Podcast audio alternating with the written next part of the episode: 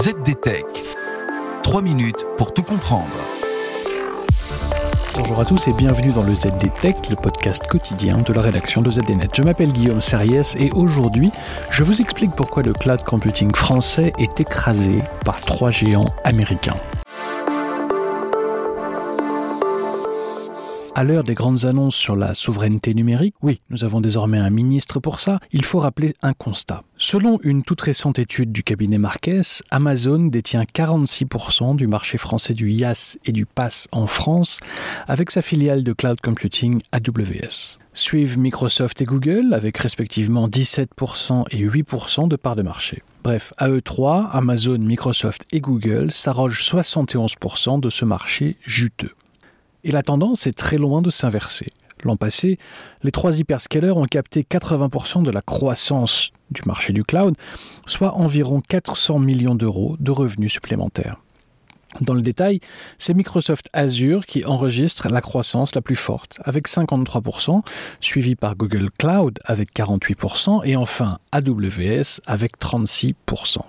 Et ce, dans un contexte où le marché global est lui en croissance de 35%. Rarement un marché du numérique n'avait été aussi concentré, constate Marquez.